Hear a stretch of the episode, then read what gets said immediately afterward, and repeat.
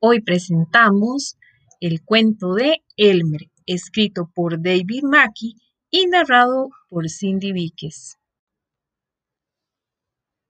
En un lejano rebaño de elefantes habían elefantes gordos, jóvenes, muy viejitos, altos, altos y también habían flacos, flacos.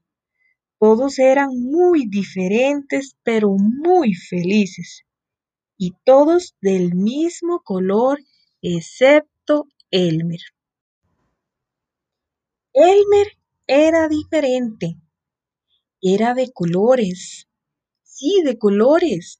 De color amarillo, naranja, rojo, rosa como las flores, morado, azul y verde y negro y blanco. Elmer no era de color elefante. Elmer hacía felices a todos los elefantes.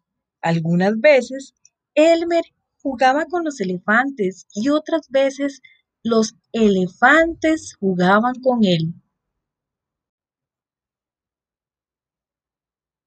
Una noche, Elmer no podía dormir porque se puso a pensar.